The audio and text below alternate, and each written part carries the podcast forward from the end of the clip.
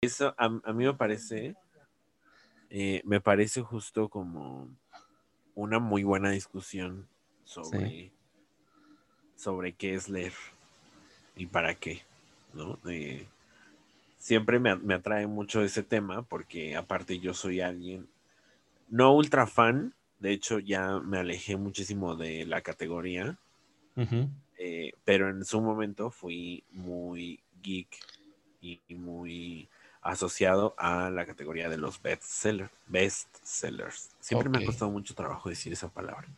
Bestsellers. Bestseller. Eh, y justo porque yo también argumento, Ajá. como pocos teóricos de la academia, Uf, eh, pues uf. que el bestseller, dices. extremadamente pocos en la academia pueden argumentar que un bestseller tiene una complejidad gigantesca. Y yo creo que Harry Potter nos ayuda muchísimo a ejemplificar ese tipo de complejidades que uno puede encontrar en otra novela. Claramente no en un tratado sobre el suicidio, por ejemplo, que me ha costado, o sea, ese libro que está ahí en ese buró, Ujú. eh, tiene menos de 400 páginas y me ha costado muchísimo terminarlo. No Sí. es un tratado sobre el suicidio, pero sí tiene muchísima complejidad. Está pesado, sí. Ajá. Sí, es un libro mm, pesado. O sea, yo, yo creo que lo concluiría así, como pesado. Eh, lo más pesado que podemos hacer ahorita es este, pues mandar al intro. Ah, ya estamos grabando, amigos. Bienvenidos a un Bienvenidos. a unos del ya los ya se va a acabar la, la temporada, amigos. Ya se va a acabar, es. ya se va a acabar. Sí. Bienvenidos a uno de los últimos programas de esta segunda temporada. Vámonos. Ya me voy de vacaciones y Ah, ya, claro. verga, y ya. Estás escuchando con Ezequiel Chávez y Uriel López. Un podcast de cine, Oh, hi, Mark. arte, Para mí, esto no es arte. música, literatura, Señora, su hijo está leyendo la Biblia. sociedad, Yo quiero que se peleen, que, que discutan muy fuerte. política, amor, ¿Ya estás listo, Juan Carlos? Bienvenido. a la Frensan. temas LGBT Con lo más importante es el amor, el amor homosexual. y sobre todo mucho, pero que mucho chisme. Me encanta vivir del chisme, me dicen la metiche.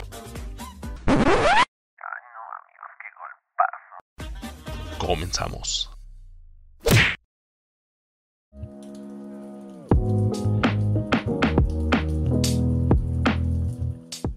Ay, bueno, pues fíjate que me han dado una, un comentario este, de que quizás serviría un poco más para la dinámica del podcast que fuéramos más al grano, Claro, o sea, como que fuéramos al tema que se va a tratar. sí, sí, Y sí. entonces yo cuando me lo dijeron dije, ah, sí, lo voy a pensar. Eh, y lo pensé así de que tres segundos y dije, pues claro que no, porque eso nunca ha sido el golpazo. Sí, sí, sí. Esa nunca ha sido la esencia del golpazo, nunca vamos al grano, siempre... No, siempre nos vamos por eh, las ramas. Por ahí tenemos un episodio donde, eh, según íbamos a hablar de una cosa y terminamos hablando de todo. O sea, Ajá. de todo. y de todo menos de esa cosa en la que hablar. Exacto, ya ni me acuerdo para qué, de, qué, de qué íbamos a hablar, pero eh, terminamos el episodio así como de, oye, ya ni hablamos de esto. Pero, pues fíjate que quiero entonces eh, llevar a cabo, pues, eh, este ejercicio a ver qué sucede. Como de plantear el tema y empezarlo a discutir. También un poco con el pretexto de que este es un tema largo. Y aparte Sí. es un tema que nos imputa a los dos. Sí, claro. eh, y que nos emociona y que seguramente hemos de tener mucho que eh, pues que decir sobre Claro. el tema. Sí, sí, Ajá. sí. Entonces el tema de hoy es la lectura. La lectura en, en digámoslo así, La lectura para domis. para for dummies, sí. Sí. for dummies. Entiéndase, dummies, la gente, pues, yo, yo lo quería encaminar en, en ese sentido, en, el- en la lectura para, para gente no iniciada en la lectura tal cual. O sea, podremos decir, eh, podemos hablar, ah, sí, en la, en la escuela eh, hablé, eh, bueno, me mandaron a leer esto, eh, libros de texto y shalala, shalala, ¿no? Pero, o sea, lectura por, por gusto, pues. No lectura por, por, escuela, por obligación, por, por lo que tú Fíjate que justamente conocí a alguien nuevo en mi vida. Ajá. Eh, nada importante, en realidad. O sea, solamente es una persona con la que yo nunca había hablado. Ajá. Y hablamos. Y entonces él me preguntó qué, había estudiado. Y yo le dije, ay, pues estudié literatura y estudié lengua y así, ¿no? De hecho, se llama lengua y literatura. este... Te pasó el dato, dice. Sí, y no filosofía y letras, como la mayoría supone, ¿no? Pero, sí, sí, claro. Este, pero eso fue lo que estudié y estoy bastante feliz con ello. Eh, y me emociona mucho, ¿no? Y entonces él me empezó a hacer como un par de preguntas así como pues como, como intentando relacionarse, ¿no? O sea, intentando hacer una plática recíproca, porque yo ya había, él me había dicho que estudió y qué es lo que hace para trabajar, y es un área que yo ubico mucho, entonces hablamos mucho tiempo sobre eso. Entonces como que yo sentí que él intentó hacer como esta manera recíproca, y él empezó a, preguntar mucho sobre eso, sobre la literatura y demás, ¿no? Entonces, eh, me anotó o me dijo así como es que fíjate que justo eh, pues es un poco complicado estudiar literatura en este pues en México claro porque absolutamente nadie lee el gobierno y las políticas culturales no están en su total apoyo. En su total apoyo, dices. Como si hubiera apoyo, dices. Como... no, o sea, justo, o sea, como que ninguna política cultural absorbe a la literatura. A la literatura, claro. Y yo creo que podríamos empezar ahí porque yo le decía, ay, bueno, pues es complicado hablar de esto porque creo que todo nace desde la aplicación de una cultura. Eh, sí. No exactamente una cultura de la lectura, sino una cultura de la fijación de hábitos. Sí. Eh, entonces, cuando uno hace un hábito, es muy difícil desprenderse de ese hábito si ese hábito es la lectura, se vuelve mucho más complicado desprenderse. Sí. Eh, pero eh, la Secretaría de Cultura no comprende a la literatura como cultura. ¿Por qué? Porque al parecer como que eh, se entiende que la cultura tiene que ser una expresión artística, física, visible o audible, ¿no? Y entonces en el continuum de la cultura mexicana, pues hay como un concepto de cultura. Eh, eh, subrayé esta palabra así como cultura porque eh, pues al parecer se entiende como música clásica y teatro, ¿no? claro. Y, las políticas culturales giran en torno a ello. Y pintura, sobre todo las artes plásticas, que luego se les da mucho, no sé si sepas, pero en México la gente, los artistas, la gente eh, que se dedica a los, eh, al arte plástico puede pagar eh, cierta parte de, su, de sus impuestos en arte, ¿no? Y, se almacenan en una, en, en pues, digámoslo, en una ala de la, de la Secretaría de Cultura y pues, los tienen ahí guardados o la verdad nadie sabe qué hacen con ellos, ¿no? A lo mejor los usan para los usan para producir energía o un pedo así, ¿no? Ya sabes que a este gobierno le encanta quemar cosas contaminantes, entonces pues a lo mejor por ahí, ¿no? Eh, pero se puede, de que se puede, se puede, pero la literatura, exactamente como tú dices, eh, no, no, este, no se le da como un apoyo desde la, desde la, desde el gobierno, desde instancias gubernamentales, ¿no?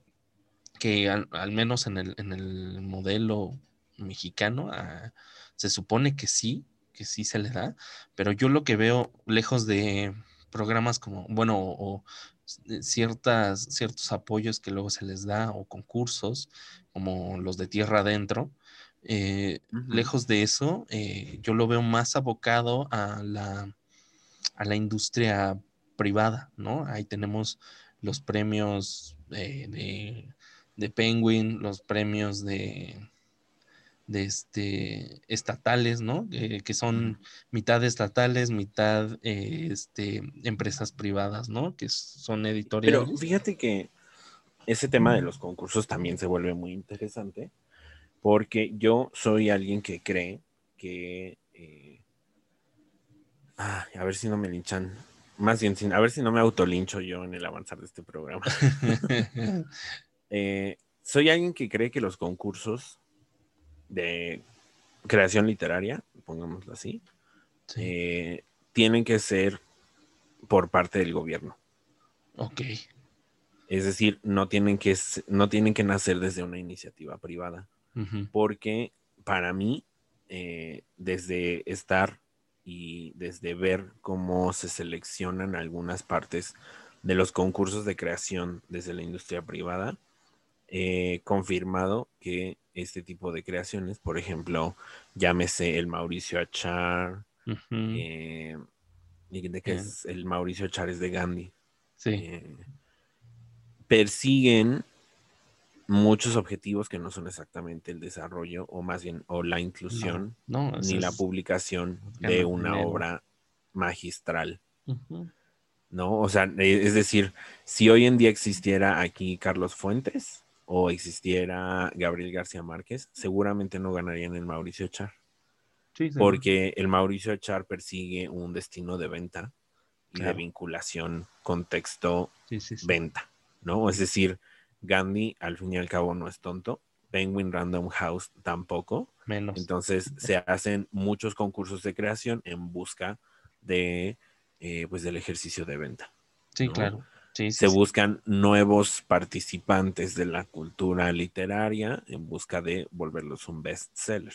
Sí, por ¿no? supuesto. El, Mauricio, ya- yo, bueno, yo he estado muy cerca del Mauricio Char, entonces eh, sé, sé mucho de él, por- ¿no? Y se pueden notar muchas cosas desde, desde analizar el premio del Mauricio Char. claro. Ujú. Simplemente eh, la- el primer tiraje del Mauricio Char son casi 5.000 ejemplares. Sí, Y 5.000 Es- ejemplares es, es una mucho, impresión en México que se le da a un bestseller. sí, sí, sí, es mucho, porque Porque- por lo regular son 2000, ¿no? O sea, lo mucho Ujú. son 2000. Ajá, o sea, como que un autor que medio vende, se le imprimen 2000, quizá 1500. Ajá. ¿no? Un autor que inicia, 1000. Y un autor que nadie conoce pero que quiere publicar, se le imprimen entre 200 y 500. Sí, Entonces, eh, pues de- desde ahí uno ya empieza a pensar, ¿qué seguridad tiene Gandhi de imprimir 5000 ejemplares de su premio? sí, Eh, y pues es claro que Gandhi ya lo tiene absolutamente todo manejado. sí. O sí, sea, sí. ya tiene una campaña de publicidad, una campaña de MKT, un- una campaña de UX design, etcétera, medios. ¿no? O sea, ajá. Sí, Tanto que la campaña va a funcionar, tanto que la demanda inicial de ese libro van a ser 5000 ejemplares. sí, Generalmente el Mauricio Char, fíjense también lo curioso que pasa, que en el Mauricio Char no hay una, una reimpresión. No se ha vuelto una, no se ha visto una reimpresión de Aura Shaide, que fue la primera mujer que ganó el Mauricio Achar. Entonces, Aurea, Aurea Shaide y escribió un libro increíblemente bueno. Ahorita les voy, se- según yo se llama algo como El Golpeador, pero déjenme. Aurea Shaide.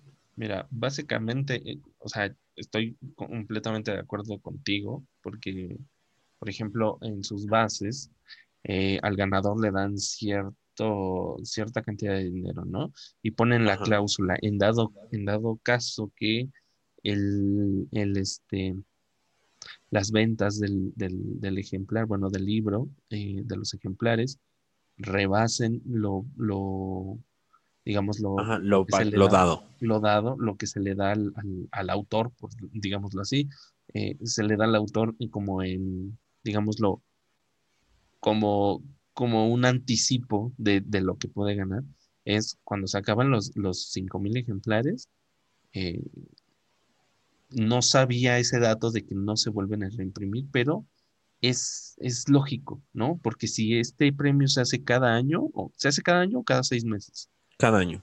se hace cada año. Si este premio se hace cada año, eh, pues tienen un margen de, de ventas de un año, ¿no? Y Sí, y- después, y, también pretenden volcar toda la maquinaria de Gandhi a que ese libro se venda. Sí, claro, sí. Sí, sí, sí. Estoy, nada más les quiero corregir un poquito porque ahorita les dije Aurea Shaide. Ajá, La traigo muy en la mente porque estábamos hablando ahorita de los libros infantiles, pero en la autora de este libro se llama Aura Shilonen. Y escribe un libro que se llama Campeón Gabacho. Ok. Eh, Campeón Gabacho es uno de los primeros libros que gana el Mauricio Char, es decir, que se publica gracias al premio Mauricio Char. Y por ahí Gandhi nos decía, "Mm, fíjense que sí estoy en busca de una obra artística experimental Sí. eh, y Campeón Gabacho es eso, como que se aproxima, pero. Campeón Gabacho no se vendió. Y entonces viene el siguiente año a, fíjense nada más ahí como correlacionen, seguramente lo van a hacer ahorita, sí. pero el siguiente año gana Adiós a Dylan. Ah, Ajá, vaya. Sí, ¿no? Y adivinen quién se murió en ese año. claro. Sí. Ujú. Sí, sí, sí. Entonces, vean, vean ahí como justo, por eso es que yo siempre pienso Sí, que- todavía lo recuerdo, por ejemplo, cuando ganó el, el- el premio Nobel, eh, Gandhi así como que volcó sus... ah, Incluso no ves que venden discos, también, o sea, todo, todo lo volcó hacia, hacia Dylan. Y este libro creo que por ahí yo lo llegué a ver, así como en, en, digámoslo, en Facebook, en Instagram, lo llegué a ver y dije, órale, ¿no? Eh, es lo mismo también que hace, este premio también es lo mismo, pero sí, con, sí lo he visto con capacidad de, de reimpresión, que es el premio Alfaguara, ¿no? Pero el premio Alfaguara ya es para Sí. escritores más reconocidos, más, con más, con cierta carrera, pero es exactamente el mismo, el mismo formato.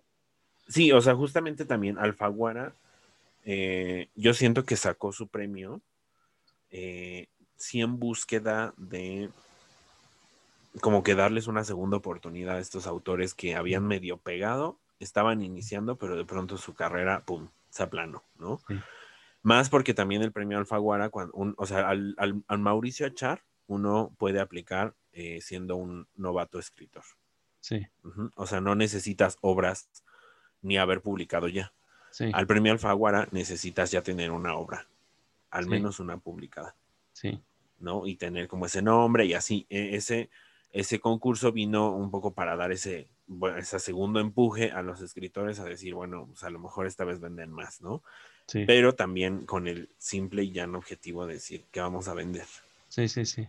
Yo por eso, bueno, no, no apoyo, pero sí constantemente estoy en divulgación de los concursos que saca el gobierno. Ok, No porque exactamente su, su primer objetivo sea la búsqueda de la creación artística, pero al menos si digo, mira, quien va a ganar va a ser juzgado por el proceso artístico que hizo dentro de la obra, más que por si va a vender o no, exacto. Sí, sí, ¿no? sí. Entonces, eh, también depende mucho quién es el jurado cada año, pero ha habido jurados muy buenos, ¿no? Sí, de- uno, uno, por ejemplo, que recuerdo desde hace como unos cuatro o cinco años, eh, estuvo esta mujer que se, que se queja de los PDFs, Fernanda Melchor, estuvo, estuvo por ahí. sí. Eh, también otro, otro hombre que escribe también novela, novela como narconovela, eh, ¿cómo se llama? Elmer, Elmer, Elmer. Ah, Ahorita, te, ahorita les investigo el nombre. Elmer García, creo. ok. Pero mira, eh, esto, esto también lo, lo quería eh, conectar con el tema, el tema de, de hoy. Y, y qué bonita, y, o sea, qué buena introducción estamos haciendo a- al tema, porque eh, estos premios, estos, digamos, estas, este modelo gringo de publicación o de, de buscar de- es- en Estados Unidos está todavía muy latente hasta el día de hoy, demasiado diría yo, el, el buscar esto de la, de la gran novela norteamericana, ¿no? Eh, eh, pero, eh, digámoslo así, en México no existe ese formato. O sea, realmente la gran novela mexicana, eso, pues, eso realmente no existe. O sea, porque tenemos, eh, al menos en diferencia a Estados Unidos, tenemos una gran riqueza cultural variadísima, ¿no? Eh, no quiero decir que, que la cultura de la de multicultural, más bien l- la cosa multicultural que tienen en Estados Unidos, que son de, son migrantes, o sea, es un país de migrantes, pero eh, en México no, en México tiene ciertas cosas que no, que siento que no permiten esto de, esta idea de la gran novela mexicana, sino más bien buscar una gran novela que busque eh, eh, y hablemoslo en, en, términos de novela nacional, ¿no? En, en literatura nacional. Buscar esta identidad mexicana, pero al mismo tiempo como que darle este, este plus de, de, de hacerlo universal, ¿no? De, de, buscar la universalidad, tal como lo hizo, por ejemplo, Rulfo, ¿no? Ya hablemos de los de la, de la época esta dorada, supuestamente, de la literatura mexicana.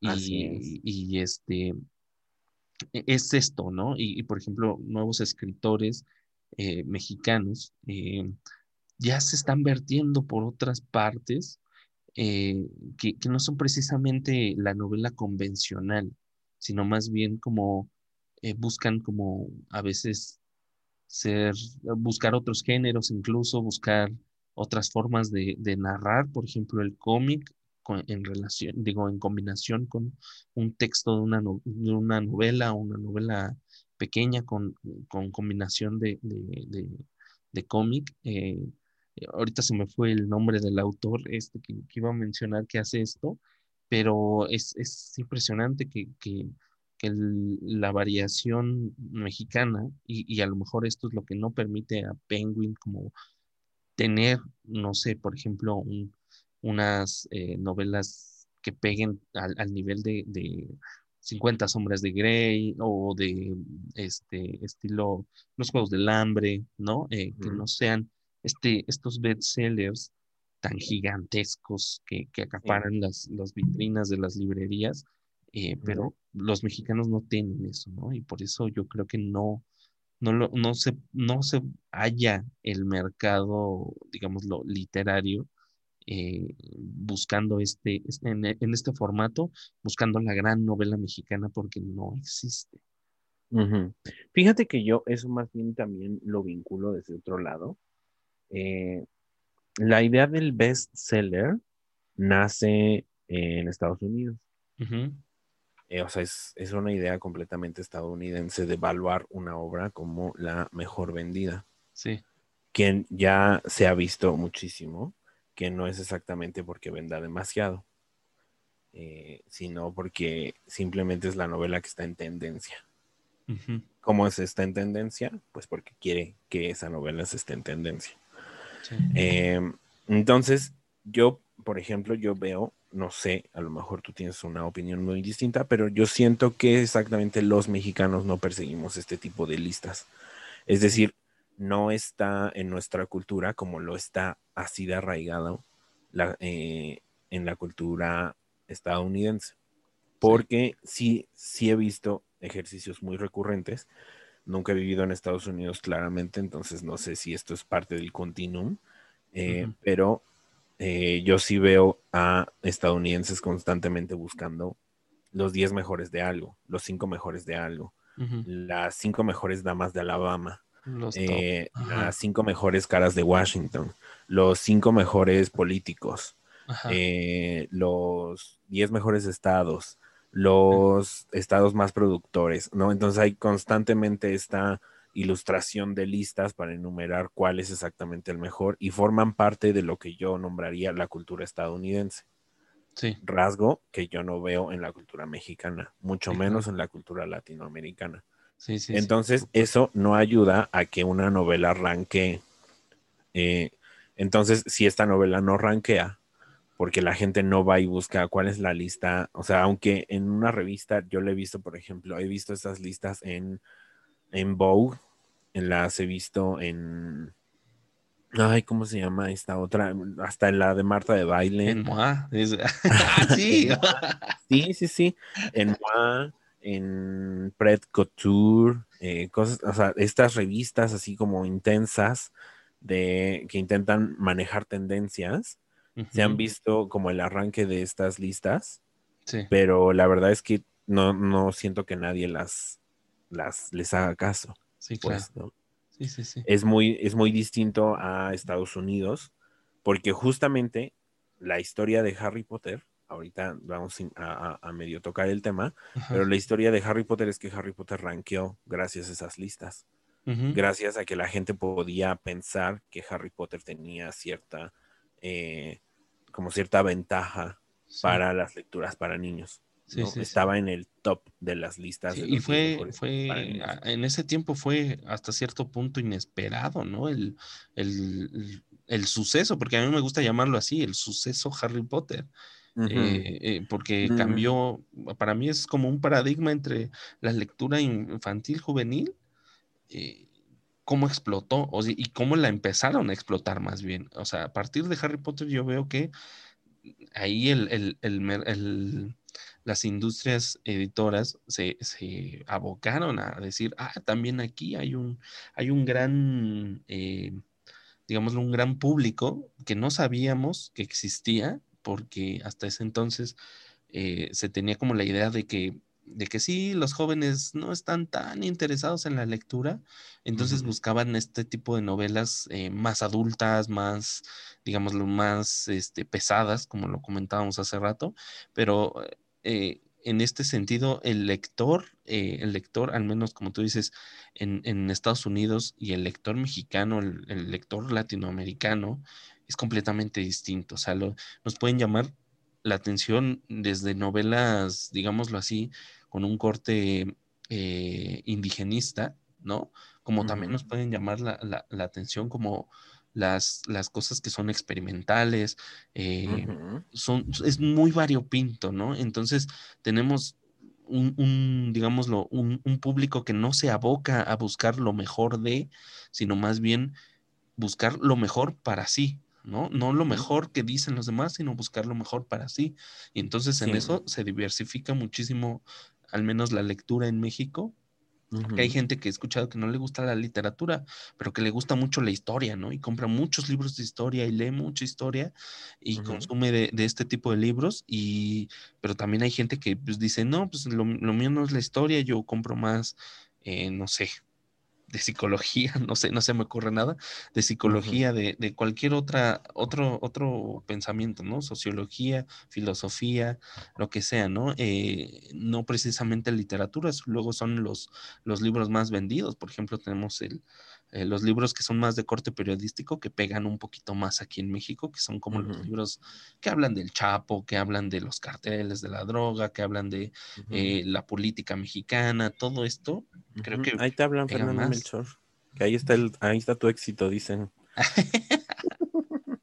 Un saludo otra vez. Siempre, como siempre, cada vez que se toca el tema, mira, ahí está presente. Es como es nuestra la Marta de baile. Sí, pues mira, o sea, justo yo creo que yo tengo mis opiniones. Soy muy fan de Harry Potter. Sí, sí, Súper fan, lo puedo notar, sí. mega fan. Pero, eh, pues claramente después de haber estudiado literatura, pues uno tiene sus... O sea, uno se vuelve un fan crítico. Ay, ay. O sea, ya participó en mesas de debate. ya, ya este, podemos hacer un, un, este, una tertulia, ¿no? Diciendo, eh, Harry Potter tenía otras opciones. Ay, Pues justamente el debate que más me gusta, eh, y yo soy team editorial, es que el boom de Harry Potter claramente fue totalmente planeado. J.K. Rowling para mí es un personaje, un idóneo y un ideal que se cumple en J.K. Rowling eh, y que se cumple para todos los estereotipos eh, norteamericanos. O sea, simplemente analicemos el personaje de J.K. Rowling fuera de la obra. O sea, es Ah. una mujer sin trabajo, que se supera. Ah, claro, es que Eh, eso, sola, con eso también hijos. vende y vende muchísimo, ¿no? Que la exacto. rechazaron miles de editoriales, ¿no? Así Que, que- es. que, por ejemplo, ya después del boom de Harry Potter, eh, muchas, muchas, este, las muchas editoriales que la rechazaron salieron a decir, o sea, ¿what? O sea, ¿what the fuck? Pero, o sea, como, o sea, es ¿por que qué? Bajo mi vista, claramente estas editoriales jamás existieron. O sea, a mi vista, fíjense, yo ya hoy en día desde este horizonte crítico, Teorías de la conspiración literaria, es su nueva Así es. nueva yo sección. hablo, hablo seriamente de que Harry Potter fue exactamente una creación de laboratorio editorial. Sí, tiene sentido. Y, y que de- también después, o sea, como poco se le veía a J.K. Rowling, lo que yo argumento, que gracias a que justamente esta mujer era simplemente la imagen, no la escritora, Entonces, nunca tuvo como este ímpetu de ir y hablar de su obra, ir y hablar de por qué escribió Harry Potter, de ir y hablar de por qué hizo tal cosa, ¿no? Ajá. Etcétera. Entonces, J.K. Rowling se volvió un mito. Un mito que nadie ve Sí, sí, y sí. que nadie puede encontrar, nadie sabe dónde vive, ella sabe dónde se aparece y listo. ¿no? O sea, como... de repente hace aparición pública y todos, oh my god.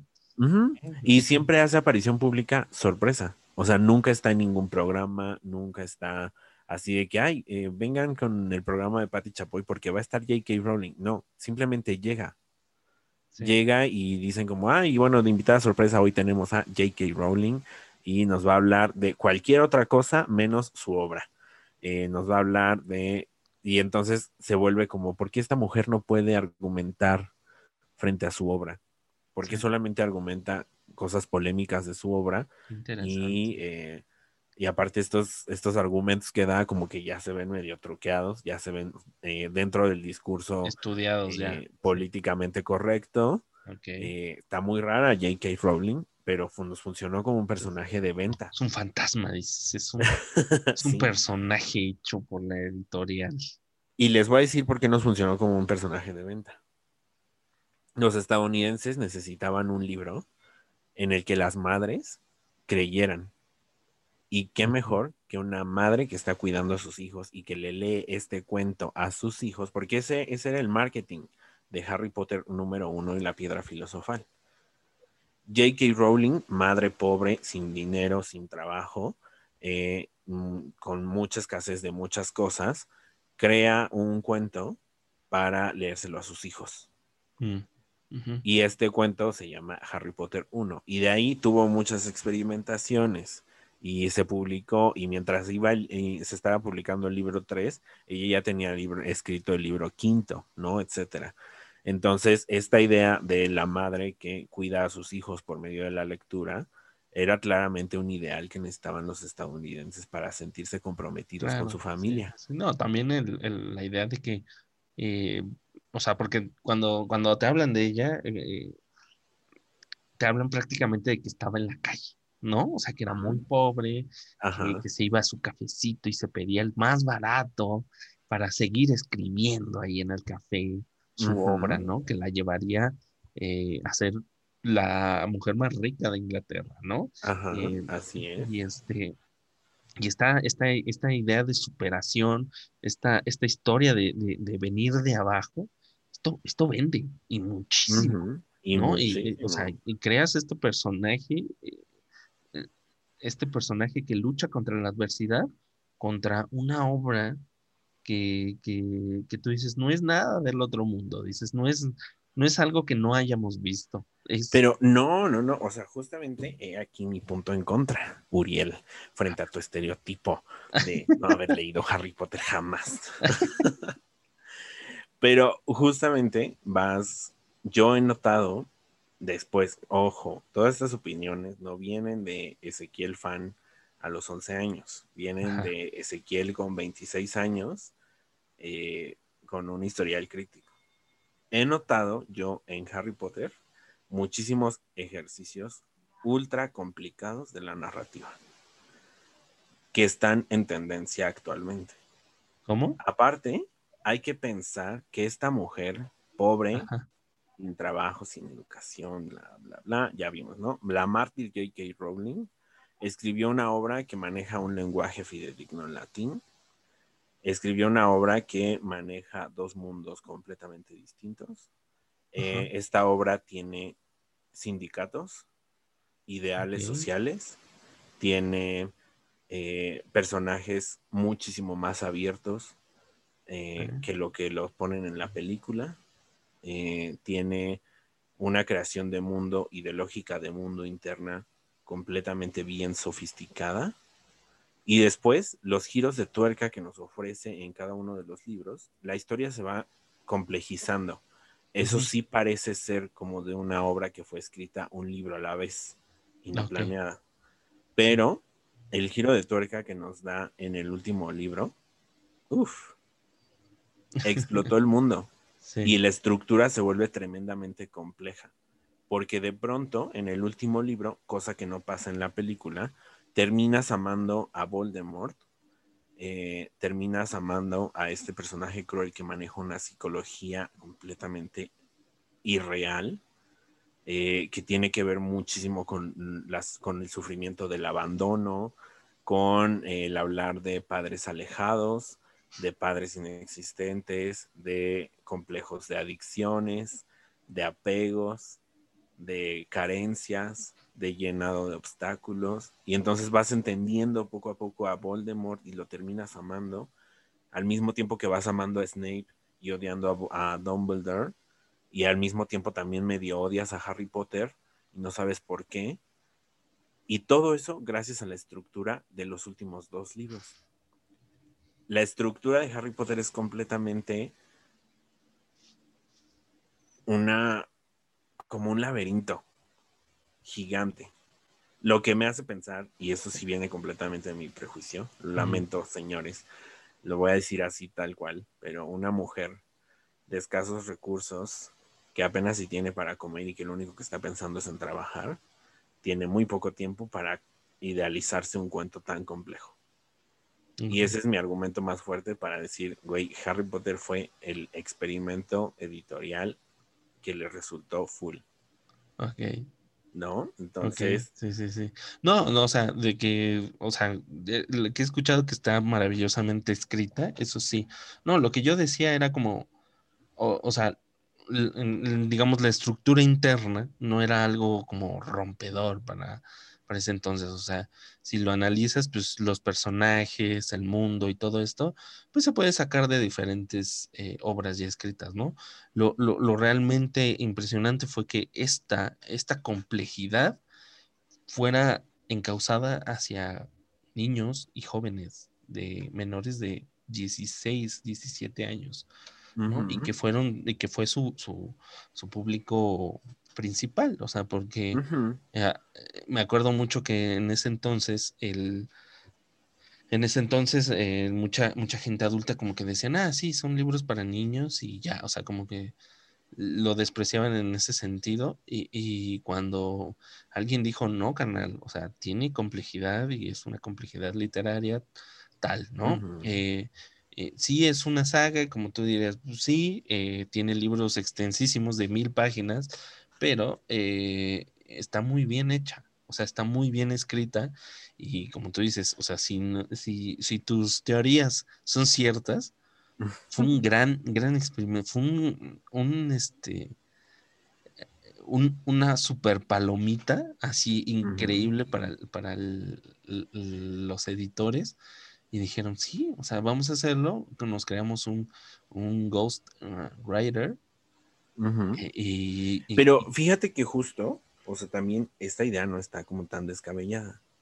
Porque claramente para los momentos en los que se publica y viene el boom de Harry Potter, la idea de autor era todavía, eh, todavía esta idea sacrílega, así de el Adonis que fue eh, bendecido por el conocimiento de Dios Ajá.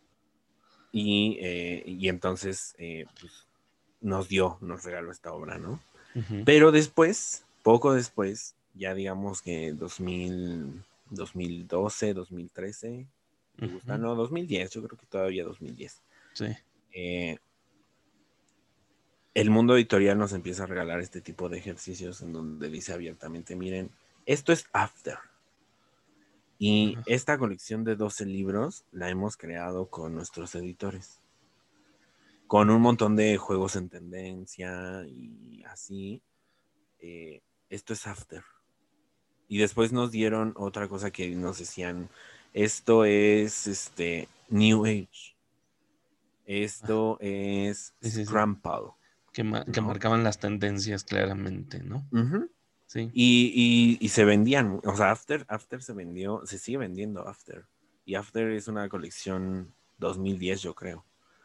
¿No? Y aparte se siguen vendiendo las colecciones enteras. Y After sí fue una novela que dijeron como, mm, bueno, pues no es para tan chavitos. Sí, sí. Eh, pero de 16 para arriba sí. O sea, pero, pero es que es, e, es, impresionante ahorita que, ahorita que ya, ya lo pienso un poquito más eh, sí tiene mucho sentido lo que estás diciendo, porque, por ejemplo, ya después, eh, ya no, o sea, digámoslo así, eh, J.K. Rowling fue como el One Hit Wonder, ¿no? Fue un, un One Hit Wonder de, de la literatura y jamás volvió a escribir algo parecido, ¿no? Algo, algo que la Ah, prensa le haya dado tanta, tanto revuelo, que hayan dicho, esta es la segunda obra que estábamos esperando de J.K. Rowling. Eh, pues no, Sí. o sea, lo que ha sonado un poquito más es eh, Animales Fantásticos, ¿no? Y Bueno, bueno, ajá, es que justamente, bueno, pero Animales Fantásticos entra todavía en la creación de Harry Potter. de Harry Potter, exacto. eh, es como una precuela, ¿no? Algo así El, como... el problema es que, ajá, bueno, hay muchas experimentaciones desde, ay, es que fíjate, o sea, justo se escribe un libro de que se llama Animales Fantásticos y dónde encontrarlos. Ajá, Y de pronto, cuando la base del, del mundo imaginario de Harry Potter se muda a Pottermore, eh, se complejiza este libro y entonces sacan algo parecido a una precuela. Y después, cuando se convierte en Wizarding World, el mundo estalla. Y entonces, ¿de dónde vienen todos los que, todas las películas que van a ver?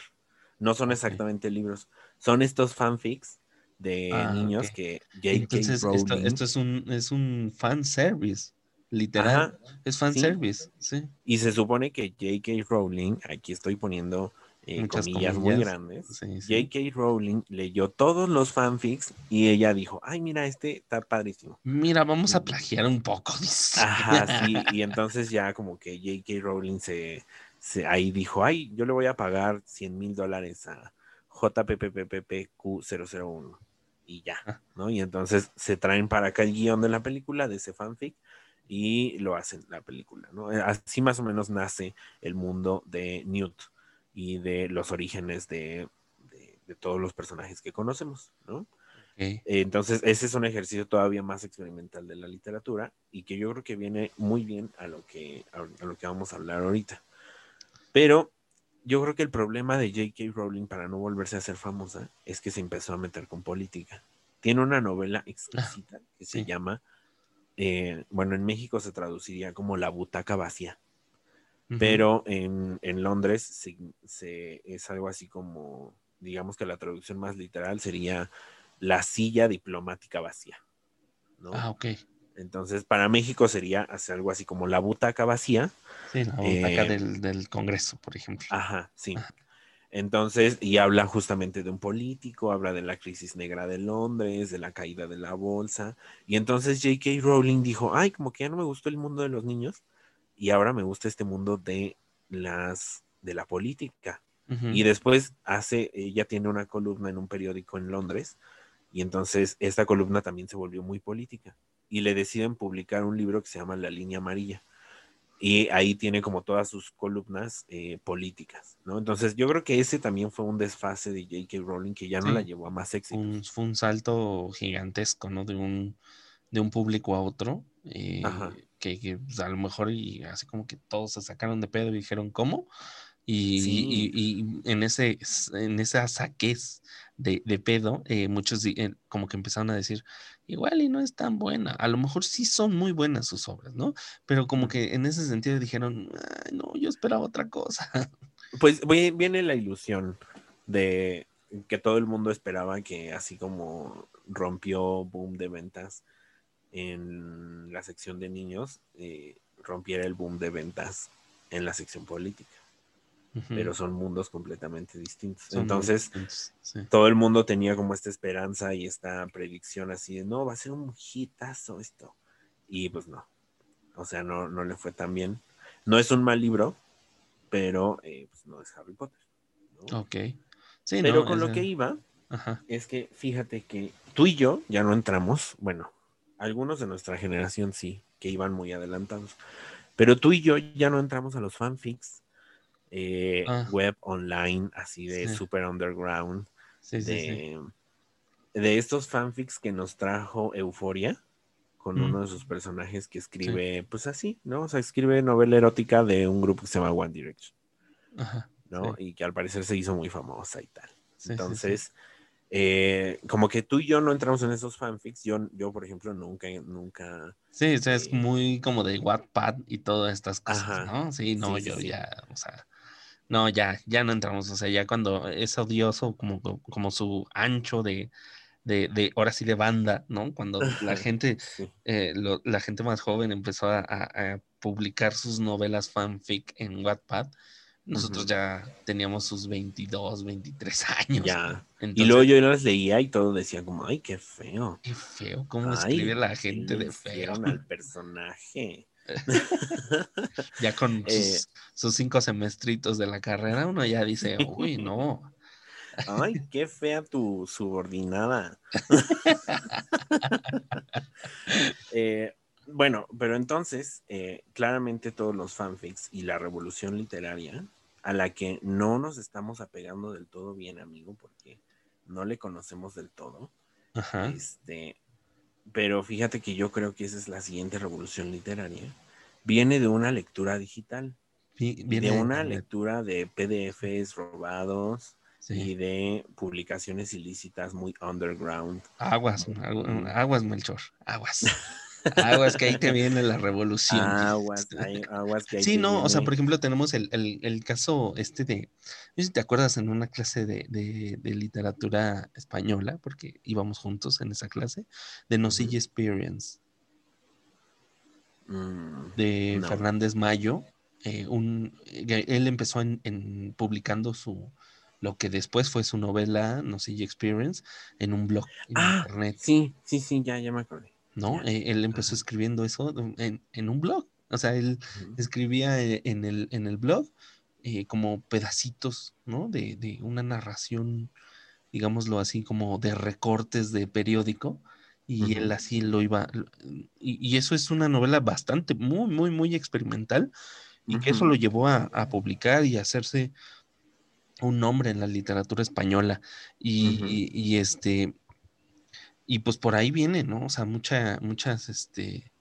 eh, recuerdo mucho el, el, el, este, el ganador del premio de cuento joven, creo que se llama Juan Rulfo, creo es, eh, que ganó en 2016, 2015, algo así, eh, que se llamaba Y sin embargo es un pañuelo, que era un, es un autor eh, que escribió toda esa, esa novela, esa no- bueno, eso es un conjunto, es una, eh, ¿cómo se dicen? Un- una antología de cuentos suyos que estaba publicando en un blog en internet.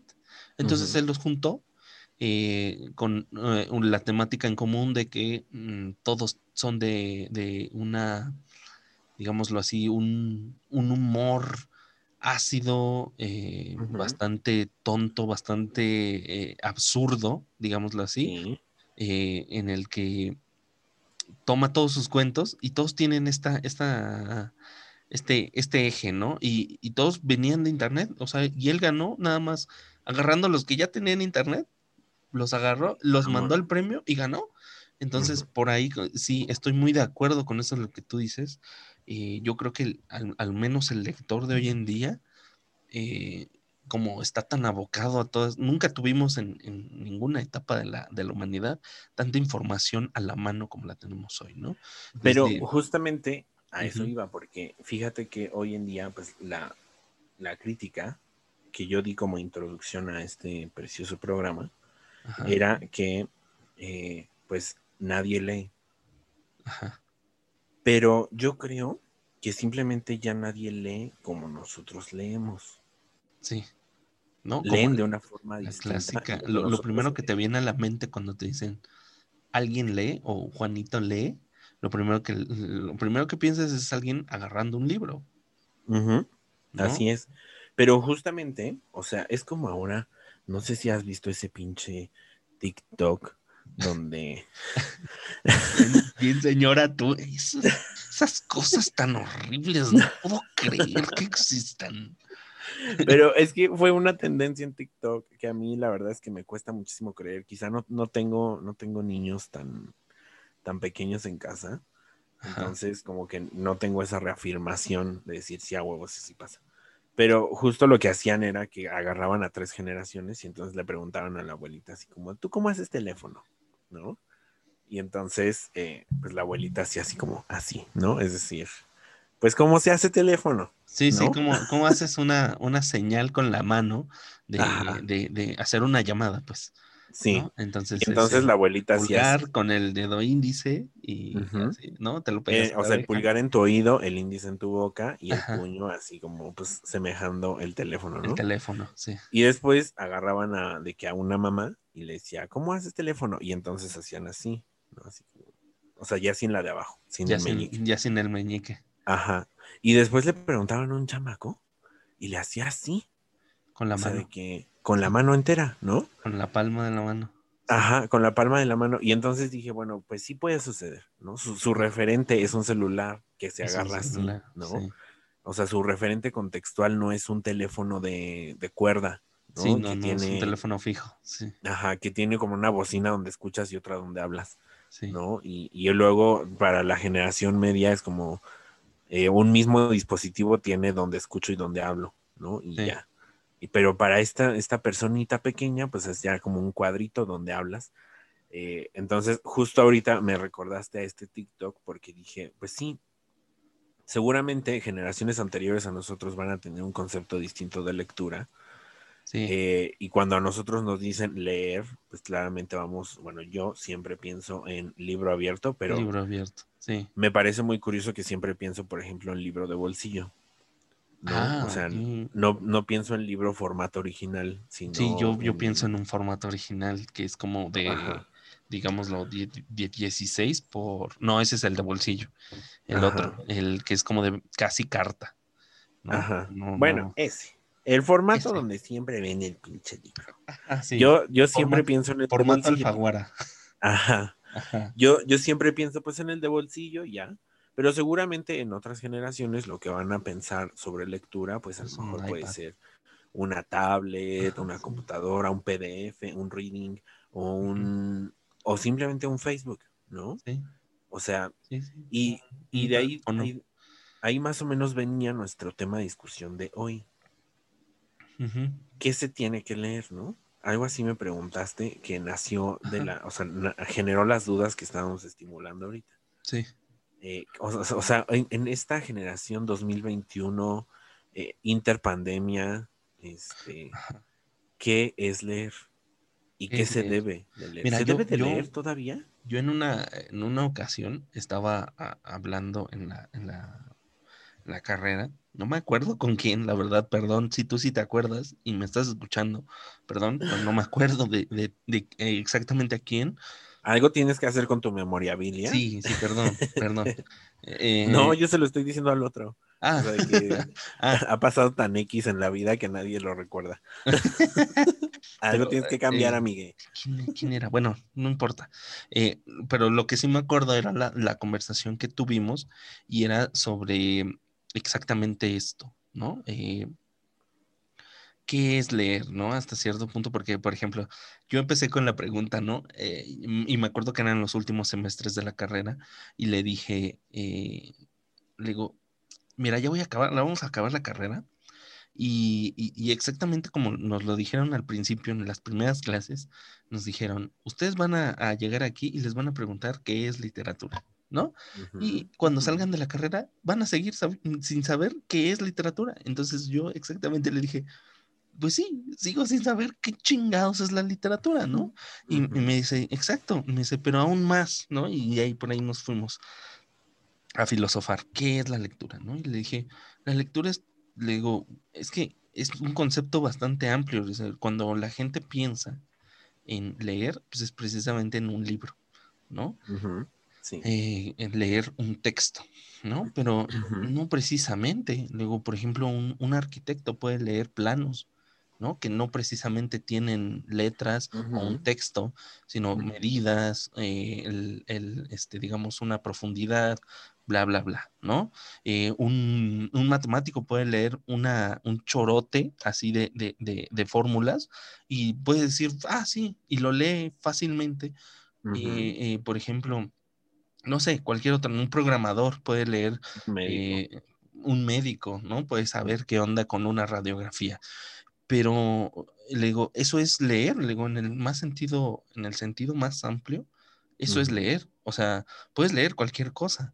Digo, leer no quiere decir exactamente interpretar letras en un texto, ¿no? O sea, es parte de, y podemos entender la lectura a partir de eso, pero yo creo que entender la lectura más bien es de, de codificar ciertos eh, patrones de, de algo, ¿no? Que está ahí y que nos dice algo y que hay que tener cierto conocimiento para poder decodificarlos y poder saber qué chingados dice ahí.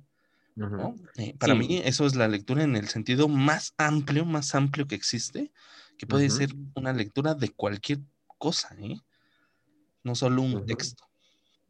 Sí.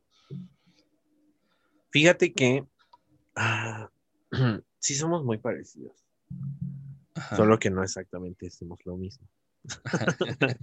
ok. Yo cuando estaba terminando la carrera, justamente estaba en el último semestre, entonces me llevaba muy bien con una maestra Ajá. eh, que ha estado por estos programas. Entonces, eh, pues esta, yo me llevaba muy bien con esta maestra y en algún momento, a inicios del último semestre, yo me acerqué con ella y le dije, ay, es que estoy preocupadísimo. No sabes, chica. Sí, chica. chica, este, ay, no sabes, lo justo lo digo por una tendencia en TikTok de esa palabra chica, pero luego Sí, te lo explico. Sí, lo he escuchado por ahí. Eh, entonces llegué y le dije, no sabes, chica, estoy preocupadísimo. Ujú. Y ella me dijo, como, ¿qué onda? ¿Qué? ¿Por qué? Y así. Y entonces yo le dije, es que estoy a punto de terminar la carrera, me hace falta este semestre Ajá. y no sé qué es leer ni qué es literatura. Mucho menos sé si la literatura es importante. Ok. Uf, gran pregunta. Y entonces ella me miró muy profundo y todo ese semestre se dedicó a darme como algún tipo de lecciones, así como, mira esto, mira lo otro, lee esto, ¿no? Al final del semestre ya concluyó que es indefinible absolutamente todo. Esas tres preguntas eran indefinibles y que nuestra labor como licenciados era saber dónde buscar la respuesta dependiendo del público. Ok. Ajá. Y que ese, o sea, que justamente ella me dijo algo muy bonito y me dijo como, porque yo le decía, es que creo que ni siquiera merezco ser licenciado porque estos temas tan básicos eh, Ay. no me los Ay. sé. Sí. y, y entonces ella me decía así como, pues es que mereces ser licenciado desde el momento en el que te cuestionas qué es. ¿no? Y, y así. Y entonces eh, yo le decía, ah, bueno, pues qué padre. Pero un día, en una plática muy intensa que tuvimos, eh, yo, bueno, más bien los dos concluimos. Yo creo que ella ya lo había concluido, solamente a mí me guió a concluirlo igual. Ajá. eh, pero que concluí que la lectura es un ejercicio de interpretación. ¿De qué? De interpretación. Ah, ok. Y que como es un ejercicio de, interpre- de interpretación, la literatura es un ejercicio de plasmar esa interpretación Ok. de una manera gráfica, ¿no? Sí. Eh, y justo viene mucho con lo que tú estabas diciendo. ¿Qué, qué es leer si cualquiera puede leer. ¿no? Eh, asimismo lee un albañil que te dice, tu losa te va a salir en tanto y necesito tanto material, Ajá. porque lo sí. está viendo y lo está interpretando. Sí, y claro. lo está llevando a su contexto, A su bajo contexto. su experiencia de Exacto. conocimiento Sí, sí. y lo está traduciendo. Sí. ¿no? Y entonces te es está diciendo así muy sencillito. Sí, sí, no, y uno dice, a la verga, ¿cómo sabe? ¿No? O sea, Ajá. pero pues estas personas saben, ¿no? O sea, por ejemplo, uno no puede eh, como tomar esta batuta y decir, ah, sí, yo lo sé todo. Y, ¿no? Porque no, compadre, o sea, los conocimientos son eh, diferentes para diferentes contextos y para diferentes personas, ¿no? O sea, lo que tú Así no es. sabes, lo que tú no sabes de, de hacer losas, lo sabe hacer un albañil con 15 años de experiencia. O sea, sin pedos. Y lo Así que él no sabe de, por ejemplo, de cómo mandar un correo, tal vez, o de cómo, cómo escribir un, un, este, una carta a alguien, eh, lo que él no sabe, pues tú sí lo sabes, ¿no? Entonces, creo que son cosas complementarias de uno, no precisamente tiene que aprenderlo todo, ¿no? A leer todo, ¿no? A, a leerlo todo porque pues es imposible, ¿no? O sea, Así o es. te abocas a una cosa o te abocas a otra, ¿no? O Ujú. sea, Sí, el conocimiento general es con- prácticamente imposible, muchísimo más en la modernidad.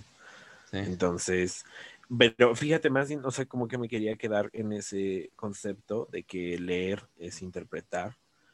Y entonces, eh, escribir es una forma de llevar a cabo esa interpretación a la forma gráfica, ¿no? A la Sí. forma sustentable, física. sí, sí, de el formato que sea. ¿eh? Y, o sea, justo, o sea, después de interpretar hay otras formas de escribirlo. Pongo Sí. este término entre comillas porque, por ejemplo, como bien dices, si un arquitecto está viendo e interpretando algo bajo sus aspectos de realidad y bajo su experiencia de conocimiento, lo va a escribir en un plano, ¿no? Y entonces lo lleva a un formato físico existente en una realidad, Sí, sí, en sí, la realidad que querramos. exacto. Entonces, justo ella y yo decíamos, pues es que si eso es así, eh, pues entonces el escritor lo que está haciendo es plasmar su interpretación de la sociedad. Ya con esto, así con esta primicia, pueden saber qué es lo que piensa Ezequiel de la literatura. Y por qué corrientes de interpretación va, la va como lee Ezequiel la literatura. Entonces yo concluyo esto así, así como la literatura es un ejercicio del escritor para plasmar su interpretación de la realidad. de su realidad. Sí, de su Eh, realidad. porque justo puede que haya muchos escritores que, ay, ahorita a ver si agarran la referencia, pero hay muchos escritores que, este, se la pasan, que al parecer su realidad es muchas veces dicho, güey, güey, güey, güey, güey, puto. Este, y para otros escritores, su referencia o su interpretación de la realidad son muchísimos barroquismos, ¿no? Sí. Eh, la referencia de güey, güey, güey, puto es de, de quién, Uriel? Ay, no sé, no sé, pero es muy chistoso cuando dijiste eso. Del complot mongol. Es la, Ah. esa es la novela del güey, Ah, del güey puto. Güey puto. o, sea, to- o sea, todos sus. O sea, justamente vean cómo se plasma una interpretación de la realidad. Porque en el complot mongol, todos los personajes lo único que tienen que decir siempre al terminar una frase es güey o puto. ¿No? O sea, como. Qué, o sea, qué interesante cómo se ve, ¿no? O sea, Sí, sí, sí. estas dos palabras suelen ser ahí tan importantes que tienen que ser jactanciales dentro de la narrativa, ¿no? De, de la interpretación de este autor. Así que, eh, pues de ahí deviene mi, mi forma de interpretar.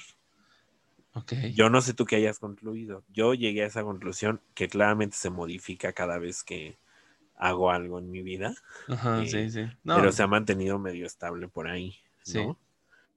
sí, mira, Eh, no, no, yo para mí eh, la lectura, eh, independientemente de lo que vayan a leer, porque también quería, queremos comentar esto de, pues es importante que lean lo que sea, pues mira, prácticamente leer lo que sea es simplemente tomar el teléfono y meterse a Instagram, a la casa de la violencia, Facebook, ¿no? Y por ejemplo, Pero es que justamente les voy a seguir reiterando porque ajá, así es como pienso. Este, o sea, quiero que quede muy, muy claro. si la escritura es un ejercicio del plasmado de la interpretación de la realidad eh, y nuestra realidad es una realidad digital, esta escritura también se tiene que llevar a cabo en un ambiente digital.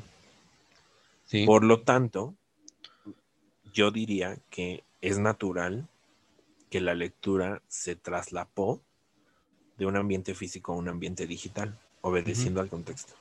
O lo está haciendo más bien, ¿no? O sea, no vemos que todavía, como por ejemplo com- comentábamos con los con los bestsellers, o sea, si son Ujú. bestsellers porque se venden en físico, ¿no? Eso es lo que más vende. Pero, pero, yo ya soy así como Lolita Cortés.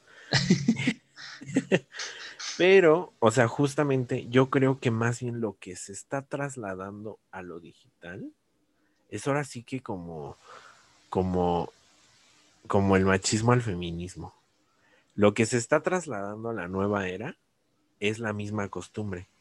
Es decir, nosotros, nosotros, porque yo sí creo que somos nosotros, tú y yo, Uriel, Ajá. queriendo obligar a decir a la tecnología, ya la tecnología nos dijo, güey, van a leer.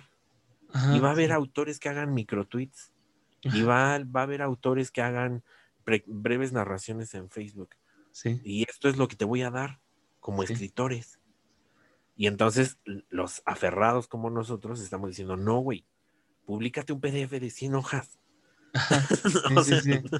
Sí, sí, ponlo ahí, montalo en internet. No, en eh, sobre todo por esta, la cultura de, la, de, de, de lo rápido, ¿no? O sea, la gente quiere leer algo corto, algo que le entretenga, algo que, que, que- que termine la lectura y diga, órale, que se sienta a gusto de no haber, de haber invertido bien su tiempo, ¿no? Eh, es, que sea corto, que sea conciso, que, que le deje algo o que le haga sentir algo, pero en poquito, ¿no? Eh, y eso es como En rapidito. en rapidito. Es lo que, lo que comentaba del autor este del eh, de este, sin embargo, es un pañuelo. Vayan a leer el libro, está muy, está muy divertido.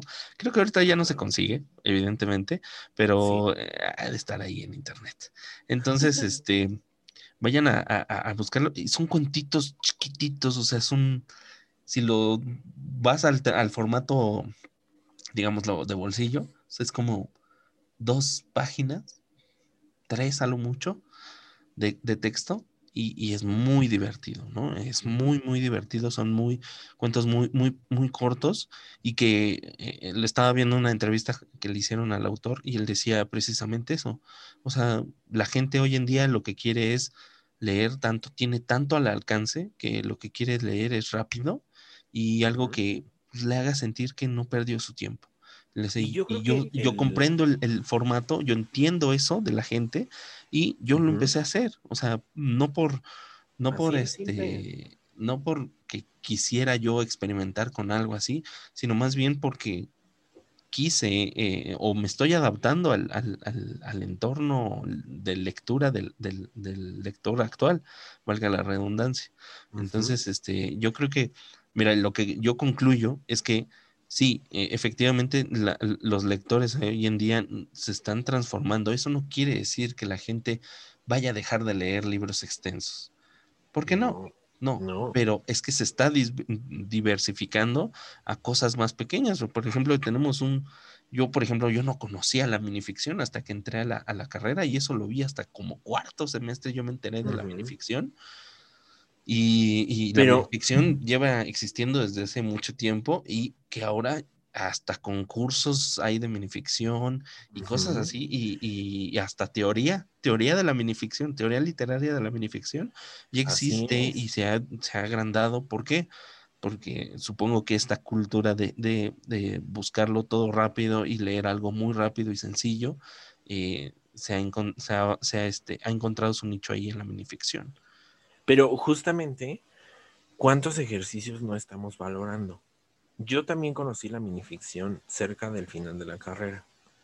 Y justo la conocí como esta idea innovadora de la literatura. Ajá, No, Pero yo no, a mí me dijeron, no, lleva existiendo hace mucho, me dijo yo. Ah, Sí, hasta me o sentí sea, pendejo. Ay, güey. ya que estaba ahí, me di cuenta que yo incluso seguía autores minificcionales en Twitter. Ajá. Y que de hecho, o sea, yo creo que la modernidad nos ha dado una reestructura de la literatura gigante que no queremos aceptar, porque nos, o sea, a ti y a mí nos encantan los libros, Sí. nos encanta sentirlos físicos, Sí, y nos sí, sí. encanta meternos ahí. Ahí hay ¿no? una filia, debería ser una filia, algo así.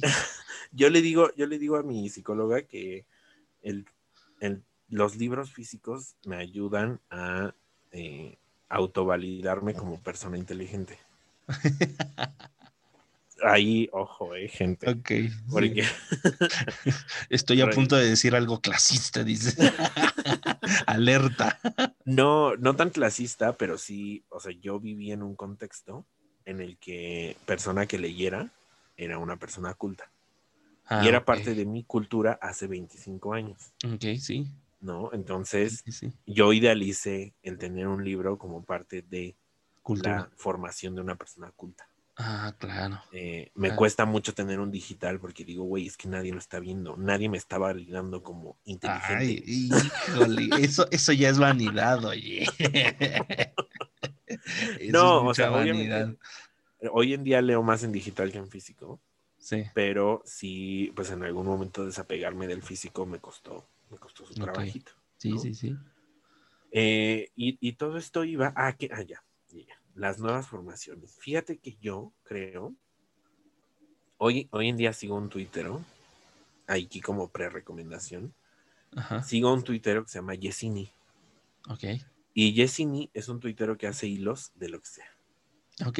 Todo, todo lo narra como si le, le hubiese pasado a él. Pero entonces vemos que en unos tweets tiene de que 15 años, y en otros tweets tiene 35, y en otros tweets tiene 40 y tantos. Ok, ok. Y entonces él dice en alguna entrevista que le hicieron, ya sabes, para estos programas de chavos que el, el premio no sé qué y así, pues él simplemente dijo, no, pues es que muchas de estas cosas no me han pasado. Mira, Simplemente... podríamos discutir de esto. No, O sea, ya nos podemos agarrar de más. O sea, pero si quieres, mira, lo dejamos como tema con el invitado. ¿Te parece? Va. Como la diversificación de, de- de- de las nuevas tecnologías con las narraciones. Porque si Sí. dices, ahí, ahí, ahí en Twitter, ahí en este. en Hay en Instagram, general, en TikTok, en Facebook. Ahí hay gente que está haciendo cosas increíbles, ¿no? Incluso en Car- YouTube. ¿no? Carlos Incluso Name, YouTube. Carlos Name nos metió así como, ¿qué estás sucediendo? ¿Por qué te secuestraron los ovnis? ¿Por qué te estoy creyendo? Sí, ¿Por claro, claro, claro. Y, ¿Por y qué te pues ya, uno ya estás- se puede poner crítico y decir, bueno, ya se mamó el güey. Pero eh, es interesante lo que está pasando, ¿no? Y te digo, te, te invito a lo mejor y lo dejamos para con el, con el invitado final de esta temporada. eh, eh, lo, de- lo dejamos. O sea, va a ser una plática rica ahí. Ok, Va a estar chida, ¿no? Eh, y Va, te va. invito a que nos pasemos a los chismazos. Enrique, Te vas a decir, traigo, al te de traigo uno bueno, uno bueno. ¿Quieres que te lo cuente de una vez? Sí, de una vez, échale. Mira, te traigo chisme, digámoslo, eh, en un principio parece heterosexual, pero te, te, te involucra a ti y a todos los mexicanos. Ay, Crista, a ver, dime. Eh, hace poco, eh, con, con la, con, la, eh, con el inicio del torneo este de la Copa Oro de fútbol, Eh, empezaron a salir Mm. otra vez muchísimas, muchísimas Pelotas. hombres dices. Velludos. Mm, delicious. Bueno, cuando, cuando empezó este, este torneo, eh, eh, muchos salieron como a la vista de, de, de- de, ah, un tema que ya se venía hablando, e incluso eh, hubo una nota periodística sobre el famoso grito este de, Ajá, eh, del según puto. homofóbico, de la, de la, que, que lo catalogan así y ya lo veremos que no es tanto así, eh, sino más bien es un chantaje. Pero bueno, eh, este, esta idea de que, de que el fútbol es obviamente es un negocio, ¿no? Eh, empezó a salir en, en muchos medios, digámoslo así, peri- eh, de periodismo deportivo, eh, digámoslo, underground, eh, muy, Ah, digámoslo, in- independientes, ajá, Ajá.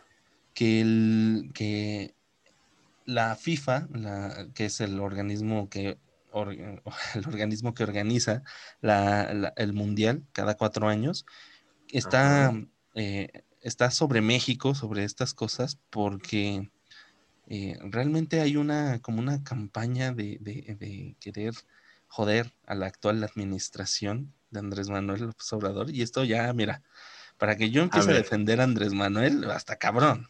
Ajá, es que justo lo que eso, eso dijo la noticia o eso está diciendo Uriel. Uriel No, eh, eso, eso digo yo reuniendo información.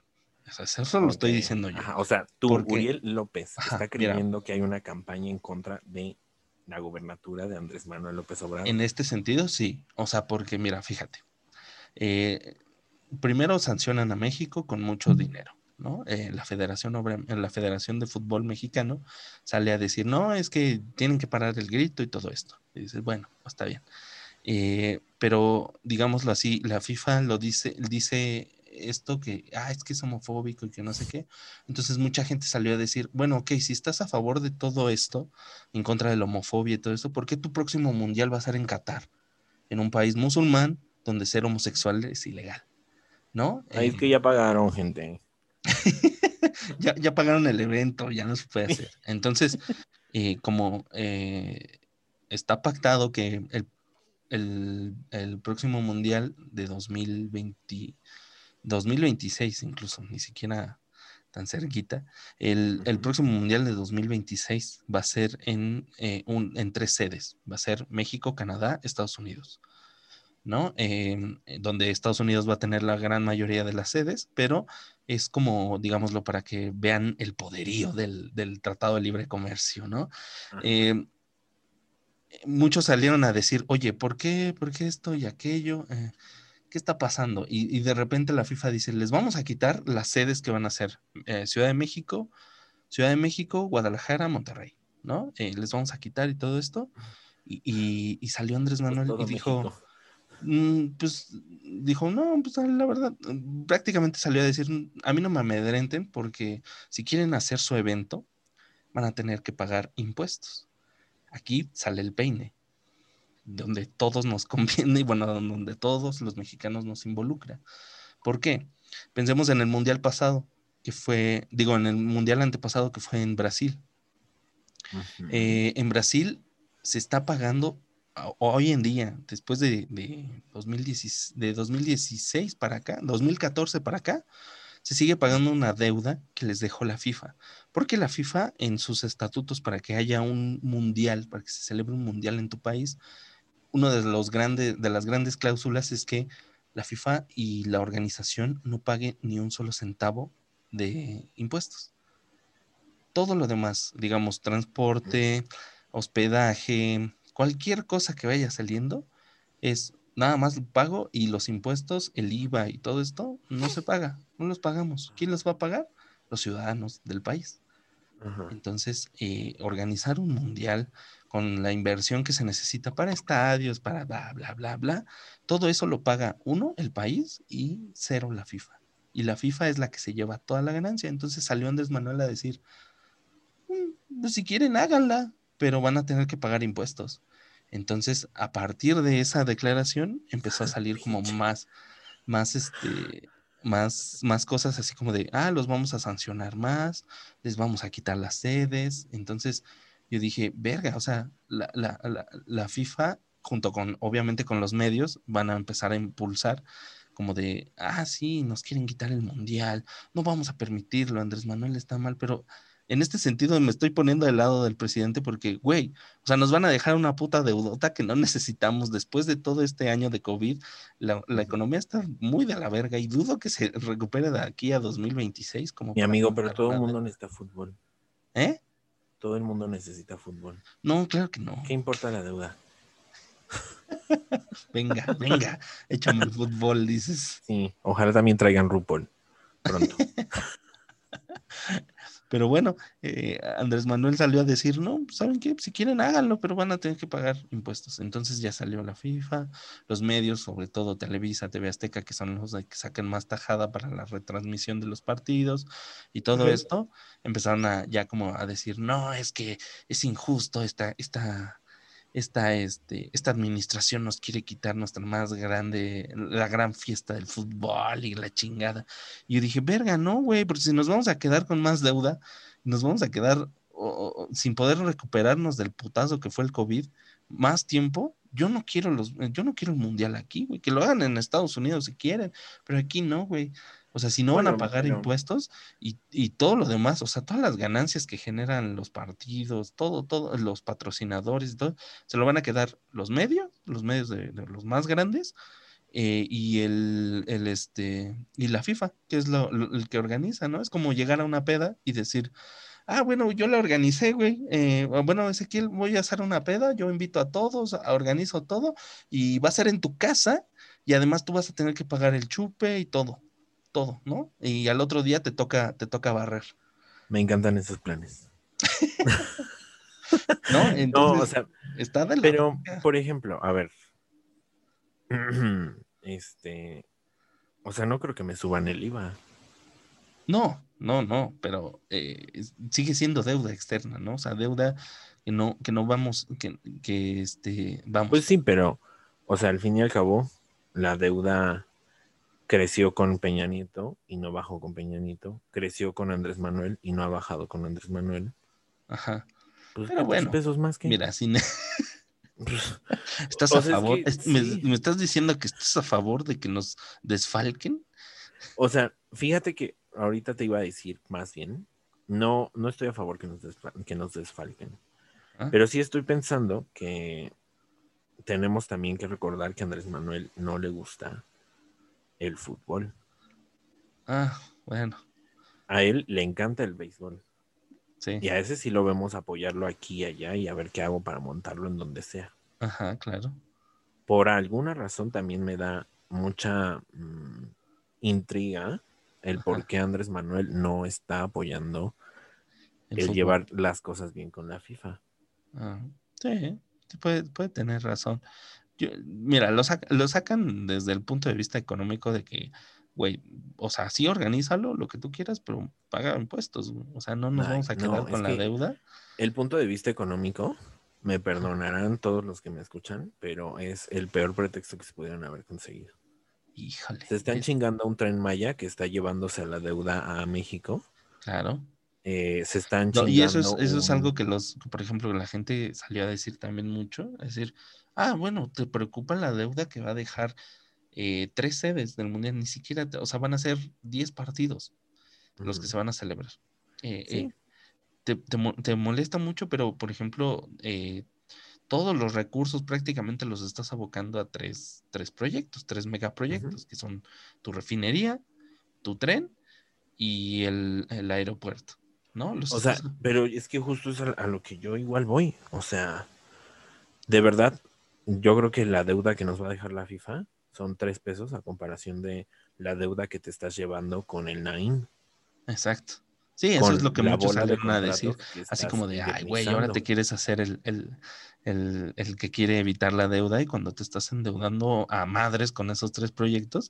y por ese lado lo entiendo, pero eh, también se me hace una mamada que, que no paguen impuestos estos güeyes, o sea, que, que, que salgan y digan, no, no, pues no, Mm. güey, no voy a pagar impuestos porque, pues, porque me nace de los huevos, ¿no? Y, yo creo que sí sería como una forma de, de decirle, pues no, güey, o sea, o sea, por más que nos guste el fútbol, esto no está chido. O sea, no está chido, lo hagas aquí, lo hagas en Estados Unidos. Mira, los Estados Unidos pues, se lo pueden permitir, ¿no? Pero es Pero- que también, por desgracia, estas ya son leyes viejas, estas no son cosas de ahorita. Ah, no. O sea, es, como, es como cuando suceden los Olímpicos.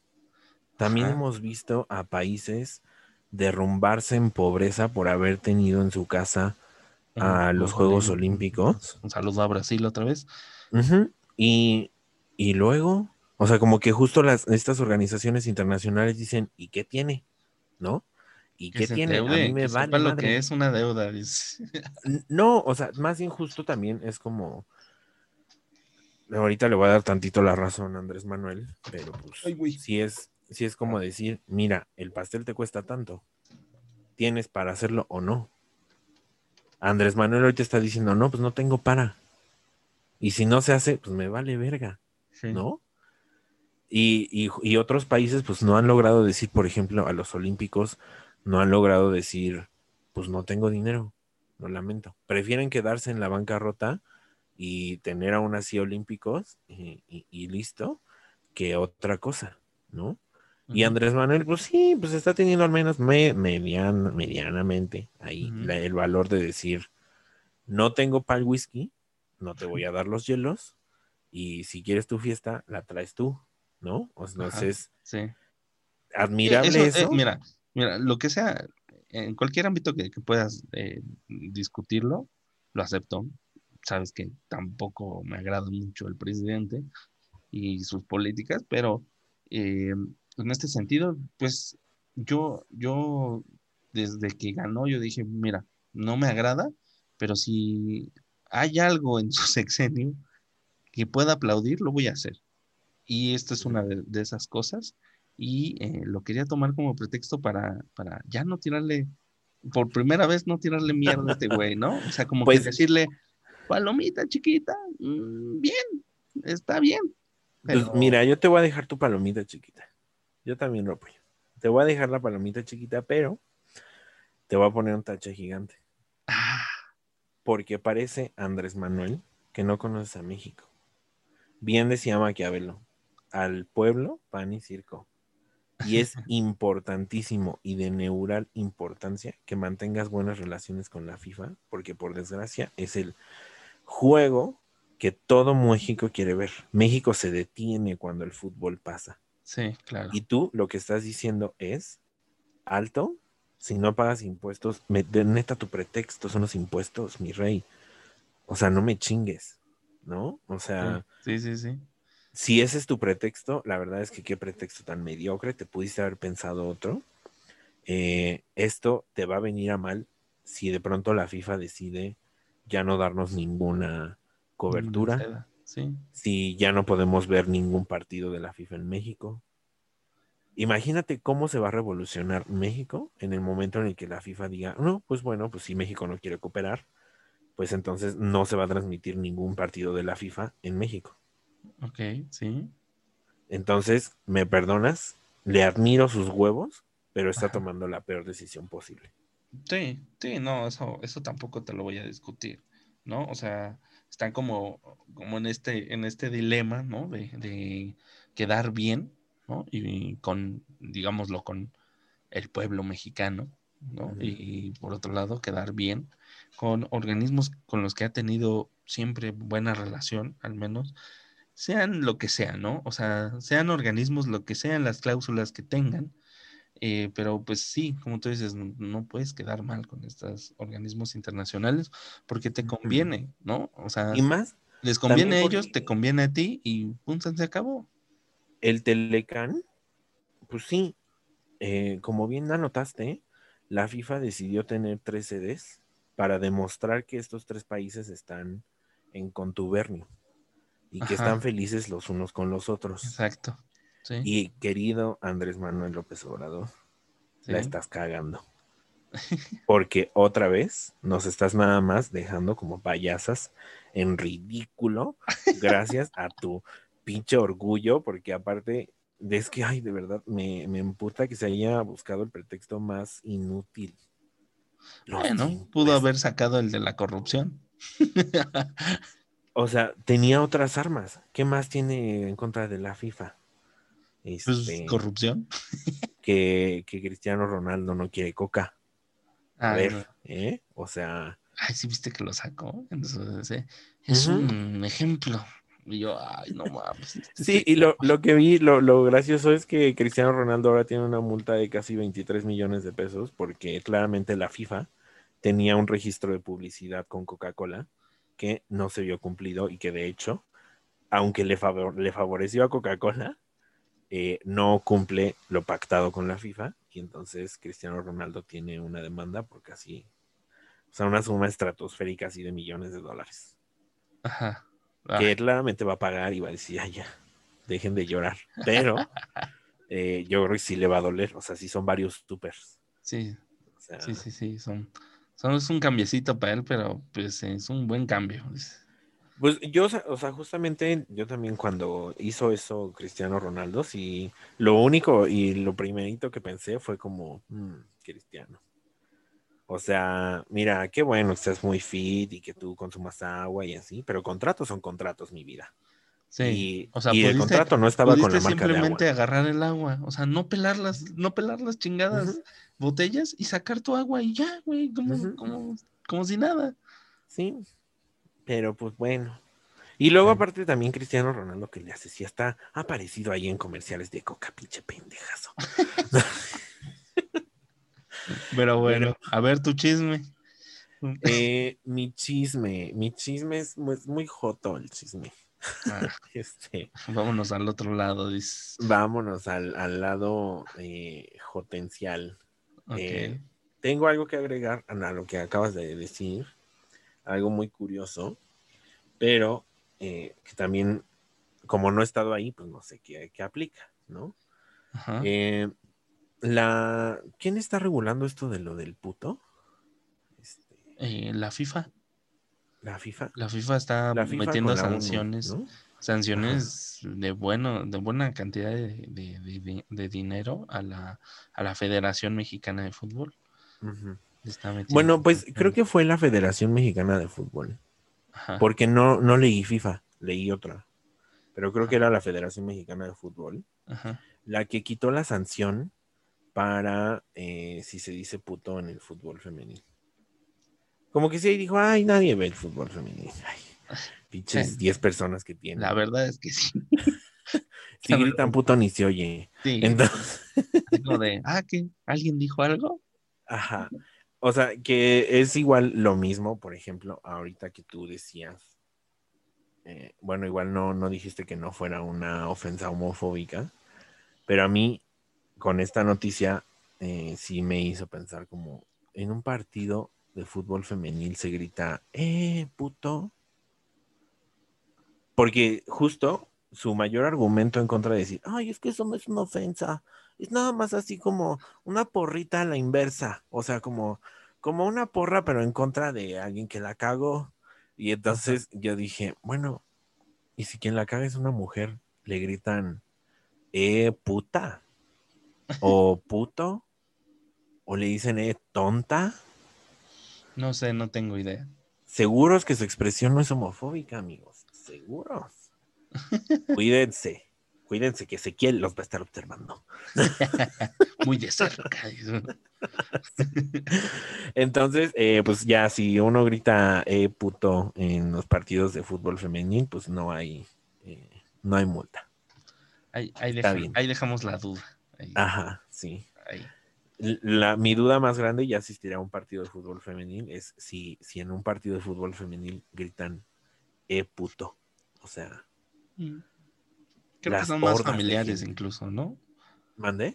Creo que son más familiares, ¿no? Los partidos femeniles.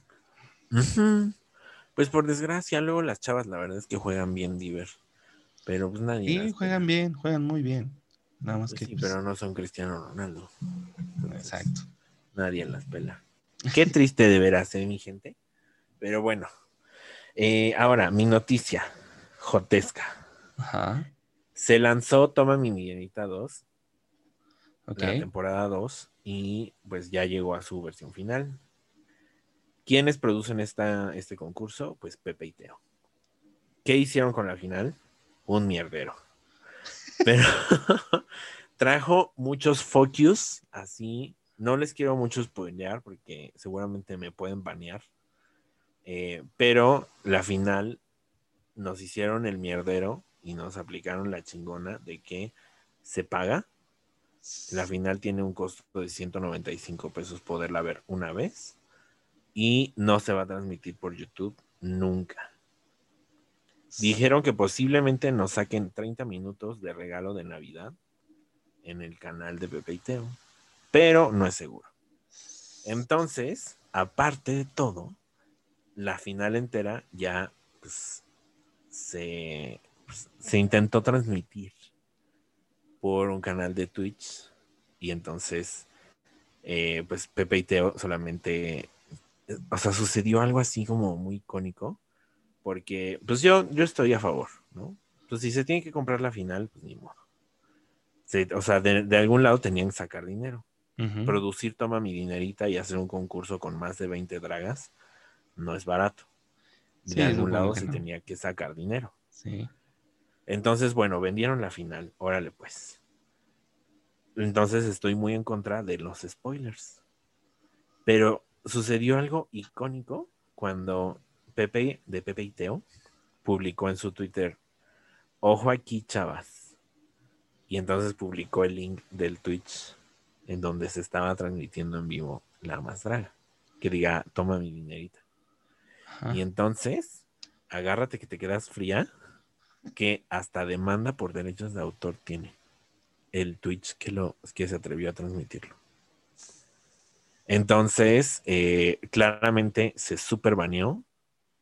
Como que todo el fandom, Sí, sí, sí. quisiera decir incluyéndome, pero no me incluye. Entonces, todo el fandom de Pepe y Teo fue y lo spameó. Spameó el Twitch así de que tras, tras, tras, tras, tras. Y en cinco minutos el Twitch estaba abajo. Y después al güey que se atrevió a transmitirlo, que era pues eh, al parecer una persona X, sin ningún tipo de relevancia, eh, pues ya tiene una demanda por derechos de autor y por retransmisión de contenido exclusivo. Claramente también tiene una demanda en YouTube y un baneo de su perfil. Entonces, amigos, no se atrevan a compartir. este, el fandom anda muy heavy con los güeyes que intentan transmitirlo. Ya se sabe quién es la ganadora. No se sabe por qué. Yo pagué la final y al final por puto trabajo no la pude ver y ya me perdí la transmisión. o sea, regalé mi dinero a una draga. No sé por qué ganó la que ganó, porque aparte había sido eliminada y reivindicada por el público. Ok. Pero no era la rival más fuerte. Mi ganadora era otra. Y entonces no se sabe qué sucedió en esa final. Te eh, timaron, dices. Sí, o sea que de pronto, o sea, la salvada, justo, o sea, en la final se quedan tres Ajá. de las 20. Ok. Y esas tres Sí. señalan a un grupo de, o sea, de las 20, ellas pueden decir, ay, miren, estas cinco son nuestras favoritas. Y entonces Ajá. el público decide quién va a ser la reivindicada. Y entonces se van cuatro a la final y entre así luchan en parejas y luego la que ganó, pues ya la otra pareja, ¿no? Ok. Y así se decide la ganadora. Sí. Y pues nada, amigos, no sabemos por qué la que había sido ya eliminada, sacada, sustraída del programa, y al parecer es una Sacaron, sacaron de la vieja confiable de la academia, ¿no? ¡Ay, vuelve! Dice. Y aparte vuelve porque el público lo pidió. ¡Ay, no mames! se, se supo que volvió hasta el día de la final. O sea, justo en la final se dijo así como, miren, Envy, Envy va. ¿Qué Envy tal si hay chanchullo ahí, eh? Y ya se están corrompiendo. Pues miren, no creo, porque ahí hay poco dinerito. O sea, yo, yo le calculo que hay por ahí hay como un medio millón de pesos. Ajá. Entonces hay muy poco dinerito. Entonces, yo creo que simplemente es un buen de drama, pero se ha armado, o sea, de que el hitazo en la casa de la violencia gay, porque nadie, nadie puede ver la final. De todos lados donde la suben, dura de que cinco minutos y la banean. eh, está cabrón. Se han, Yo- convertido, se han convertido en lo que, han, lo que juraron destruir. Es- Están creando su leyenda, amigo. Ellos, ellos están protegiendo su contenido. Como Disney, dices. Así es, se sabe. Yo pagué la final y no la vi, amigo. Debí de verla. Debiste Debí de decirle a alguien, grábamela. Sí. Eh, pero pues no se pudo y ahora no sé, no sé qué sucedió exactamente. O sea, me, como que ya aparte ya me vi así toda la persecución que hay en YouTube de los videos.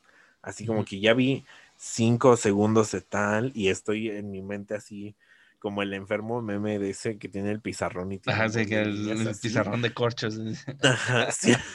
Sí, sí, sí. Estoy, estoy ya como ese güey reconstruyendo la final de la ama- Sí. de Toma mi dinerita. Sí, Es de la serie de Office. Ajá. Sí, Sí, ¿no? exactamente. Ajá. Entonces, pues nada, ese es, ese es mi ahora que dijo quién. Fíjense que Guau, pues, está poderoso. Que Está poderoso el copyright, amigos. así Está, es. está poderoso, como, como Disney. Ahí este, baneando a la gente y demandándola. Así es. Qué Fíjense que también tengo otro. Tengo otro. Tengo otro. A ver. Que este ya es así, rapidito, rapidito. Como unos amiguitos. Ajá, Este. ok. Ay, tengo dos versiones de ese chiste. Y me encanta No, porque. puede ser. Hasta ya tienes versiones, ¿no? Es que es como la masculina y la femenina, porque así es como rapidito, rapidito, como unos amiguitos. Y la otra es este facilito, fácil, no, facilitas, facilitas, como unas amiguitas. Ay, pero bueno, a ver, ya este chismecito es rapidito, rapidito, como unos amiguitos. Ajá. Este, eh, salió una chica en TikTok y se volvió viral porque Mm, esta qué chica, sorpresa. TikTok viral. Mm, bueno, o sea, se volvió viral pa- para TikTok, es decir, tiene más de un millón de faps en su video Ajá. en el que explica que hace unos meses estuvo en el Cerezo Uf, de Santa Marta Santa Marta Catitla. y nos explicó que a Just Stop no le van a hacer absolutamente nada. Ah, porque eh, va a entrar, o sea que ella ya sabe dónde está, en qué, en qué, como que, en qué edificio de, de toda Santa Marta está. Y entonces ella dijo, miren, está en un edificio en el que eh, pues no hay ricos, pero la gente tiene delitos menores. O sea, no la metieron a delitos mayores. eh, y estoy seguro que la van a tratar ahí muy bien, eh, porque pues nada. O sea, yo estuve en ese mismo plantel y la gente es muy buena, no hay nadie violento ahí, no hay nadie zafado de su cabecita. Este, y ya, le va a ir muy bien. Aparte, este, pues nada más que sí va a bajar su nivel económico muy feo porque lo máximo que puedes pasar de dinero son, o sea, justo sacó como una bola de tweets así explicando cómo funciona eh, Santa Marta. Y entonces, en uno de los datos más interesantes será que eh, legalmente solo te dejan pasar 500 pesos. O sea, de que tú le des así al, al reo, tú como familiar le des en mano 500 pesos. Ajá. Este, y adentro, por ejemplo, la renta de una cobija o la compra de una playera suele costar eso, Uf. 500 pesos. Entonces sí dijo como, pues, o sea, le va a costar adaptarse, pero al menos está en una zona en la que eh, no existen reas violentas. Entonces nadie la va a violar, nadie la va a golpear, Y, to- nadie... y- todo- y toda la casa de la violencia. Ah, no mames. Vale, verga. Chale, güey. Entonces, pues véanla, ahí está, está escriban Just Stop de Santa Marta, cosas así, este, en, en TikTok y, y seguramente van a encontrar a esta chica, que por cierto, o sea, justo eh, ya, por ejemplo, dice que como mantiene comunicación con las chicas que están adentro, eh, todas adentro tienen mm, como la idea de que no de que Just Stop sea inocente, sino de que entra como en esta categoría de reas, de Sí. que están ahí por error. Ah, ya. Sí. Ajá. Entonces, eh, pues que al parecer entre estas reas que están ahí por error, eh, se, se comunican y se apoyan. Entonces ahí hay, y justo esta chica está, estaba en esta, como en esta red de reas que estaban ahí por error. Ella nos explica su caso. Ay, me pasé mucho viendo muchos tweets, que diga muchos TikToks de esta chica, pero nos explica su caso y de verdad ella no tenía que estar en la cárcel. O sea, ¿tienes tiempo de ver TikTok, pero no ver la final de Dame de mi- tu dinerita o algo? Amigo, es que los TikToks son los peores del mundo. Porque es que te juro, te juro que me acuesto a las 12 y digo, güey, ya, dos TikToks y me duermo. Y de pronto así veo el reloj y dos de la mañana atrás, puta madre, puta madre. Entonces, este, o sea, como que justo, o sea, la final de la de Toma mi dinerita duró dos horas. Uf. Entonces, desde que la subieron y me notificaron de que ya la podía ver, yo dije, ay, no es que dura dos horas. Ay, no, Cristo, ya me voy a dormir. Mejor mañana la veo. Sí, claro. Así, Sí. y mejor mañana, y mejor mañana, Sí, y sí, sí. valió verga. ¿no? Entonces, así la cosa. Hasta Ay, no. aquí, mis ahora Ah, mira, es algo que ya veníamos, ya, o sea, que también adelantábamos aquí, ¿no? O sea, como de, ay, güey, o sea, no le van a hacer nada, pero por lo menos un sustito en la cárcel sí esperábamos, oye, pero ni eso, chingada madre. Sí, no, también nos dijo que ya no hay jabón en pasta. Todo el jabón es líquido, así que si te cae no tienes que recogerlo. Chale. Bueno, ni modo. Qué feo que se pierdan esas prácticas. Ah, Queríamos un sustito y ya, güey, terminó siendo, ah, chale, me decepciona bastante, Sí, sí, sí. pero bueno. Recomendaciones, amigo. Recomendaciones. Así para rapidito, rapidito, como un amiguito. Ajá. Eh, tengo. Te voy a pasar el video Ok, solamente para ver si lo puedes poner en, en el video de YouTube. ok. Pero les voy a recomendar algo de lo que acabo de hablar ahorita. Un güey que se llama en Twitter, se llama arroba yesini. J-E triple Z N I. Ok. Ajá. Y entonces tiene videos como estos, amigues. Mira, mira, mira. esto le pasa. O sea, es este vato. Ajá. Mira, mira. Es un incendio. Ajá. Y está en medio y hay unos. Y, y hay hoy un- le sale un bombero bien un ricolino. bombero mamadísimo. y tú, Sí, o ¿por sea, qué esto no me pasa a mí? Dice. sí. O sea, ¿cuántas veces vas en la carretera y bueno, es que en México los bomberos son muy distintos, no todos son mamados. Ajá. Pero, o sea, este güey parece como actor porno, o sea, de que ahí se está grabando algo y no es exactamente un incendio descontrolado. o tal vez sí, pero en el, en, en el interior de alguien. En el, en el Hay un incendio, pero en el interior de alguien. Entonces, pues ya nada, les recomiendo su Twitter. Eh, tiene muchísimos hilos de historias graciosísimas. Les aseguro que el tipo es comiquísimo y al parecer es comiquísimo en cualquier plataforma, porque la misma historia la sube y las cuenta en stories de Instagram, las sube y las cuenta en TikTok. TikToks Ajá. y las sube y las cuenta en Spotify.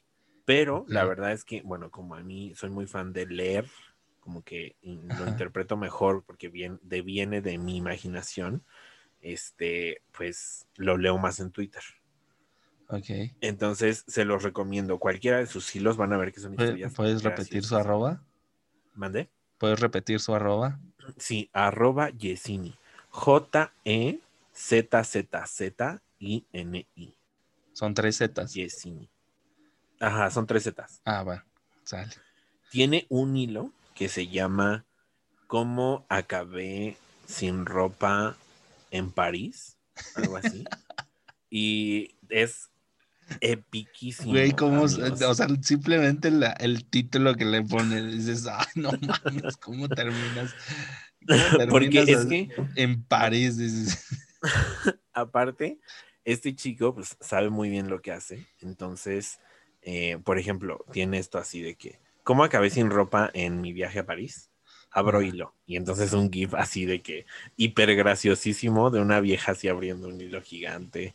Y, o sea, lo acompaña con muchos memes que hacen un, un juego excelente y que te ayudan a, a interpretar lo que él te va diciendo. A como, cagarte de la "Entonces", risa más. Sí. Ajá, sí. De que quede fría y frozen. así. Genial. Vale, entonces eso es lo que les recomiendo esta, esta semanita. Oh, perfecto. Eh, mira, yo traigo tres recomendaciones. eh, una, son do- dos perfiles de, de Instagram y una serie. Eh, mira, tú hace unos cuantos programas recomendaste a alguien que te prende el anafre machín. Así ¿No? es, así es. Uy, Alberto Reyes, un besito. Bueno, eh, el, primer, el primero eh, es este perfil, es de una chica pelirroja que me prende el anafre machín, machín. Entonces, eh, se llama O-Erna, O-H-E-R-N-A. O Erna. Es una chica que sube sus fotos, su vida diaria, vive en Nueva York, creo, a las afueras de Nueva York. Eh, y, y es una chica muy guapa. Está buenísima. me encanta, me encanta esa mujer. Y pues nada, nada más síganla. Nada más síganla porque está hermosa y es pelirroja. Eh, el segundo perfil es una chica eh, que tiene esquizofrenia y sube, eh, sube su- a su perfil dibujos que ella hace de las, de las alucinaciones que tiene eh, como una interpretación más bien de, de las alucinaciones que tiene. Eh, se llama awkward eh, apóstrofe en inglés, awkward de incómodo, algo así, apóstrofe en inglés todo. Eh, bueno, de todos modos van a aparecer en las, en las recomendaciones. eh, Ajá. y si no, lo pongo en el video, el, el arroba. Y la serie, la serie, ¿te gustan los westerns? ¿Los westerns? No. Ajá, ¿no te gustan los westerns? Bueno, a quien sí le gusten los, los westerns, les tengo una recomendación muy, muy buena. Ha tenido muy buena crítica por lo que he podido ver. Eh, todavía no la termino, pero es una miniserie de siete episodios, creo. Y se llama Godless, sin Dios, o sea, Godless. Es muy buena. eh, tiene un desarrollo de personajes. Por lo visto, solo, mira, solamente llevo tres episodios, pero por lo visto tiene un desarrollo de personajes bastante bueno. Y la, adaptación, digamos, al, viejo este está muy buena. Entonces, eh, vayan a ver Godless, se los recomiendo, y los dos perfiles anteriores. Ok. Pues ahí está. Uf, harta, harta, harta recomendación. Harta recomendación, sí, claro. Ay, no. Pero bueno, eh, yo no tengo nada más que agregar, amigo. ¿Tú tienes algo más que agregar? Es que me quedé en el Twitter de Yesini, amigo. Ya me estoy riendo otra vez. Pone un tweet que dice como mi mente. La gente que tiene un jabón para cada parte del cuerpo, neta, ¿están bien? ¿De dónde sacaron un jabón para codos y rodillas? Mi mente cinco minutos después la gente que se lava la cara con el, y el cuerpo con el mismo jabón, ¿están bien, gente? ¿También lavan los trastes con este jabón? Ay, no, amigos, lo interpreto mejor en mi mente. Eh, porque creo que soy yo. Pero bueno, ya, sigamos. Lo que quiero es que nos sigan en nuestras redes sociales. Por ejemplo, en Instagram nos pueden encontrar como arroba guion bajo, ay, perdón, arroba golpazo guion bajo podcast. sí. Eh, a mí en Twitter me pueden encontrar como arroba limón-limón 1. Y a Uriel lo pueden encontrar en Instagram como arroba au López. Aulo PZ. Ah, cierto, cierto, cierto. Aulo PZ. Entonces, en Chinguiza, ahorita nos van a seguir en Instagram y en Twitter. Y así vamos a ser famosas, ricachonas y latinas. Ajá. ok. Eh, eh, bueno, ya. Eh, yo no tengo ya nada más que decir. Yo sí, yo sí. Fíjense que justamente le mando un besote a mis amigas, ya que soy famosa. Y este, pues nada, espero que siempre, siempre se recuperen de los golpazos en la vida. Chao.